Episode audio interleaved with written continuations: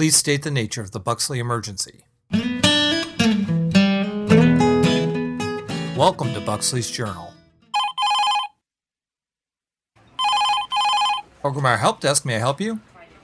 Wait, wait, wait. I can't understand you. Talk a little bit more slowly. Someone's breaking into your place? A whole bunch of people are breaking into your place. Oh my. Do you need someone to help fight them? You don't want help fighting them. You can take care of that. Then, then why are you calling? The invaders keep getting squished in giant roller balls you have in your room, and it's leaving a big mess. And they're not getting the idea they're not going to beat you. Are they still there? Well, they are.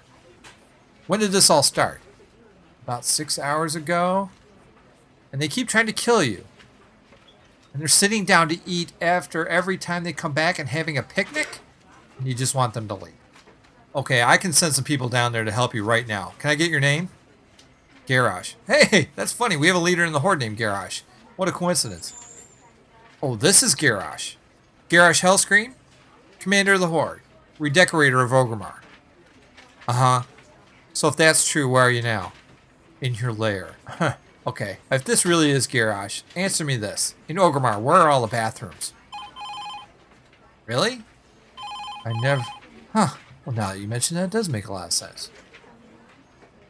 Okay, okay. Uh, I'm I still gonna need some more proof this is really Garrosh. You'll what?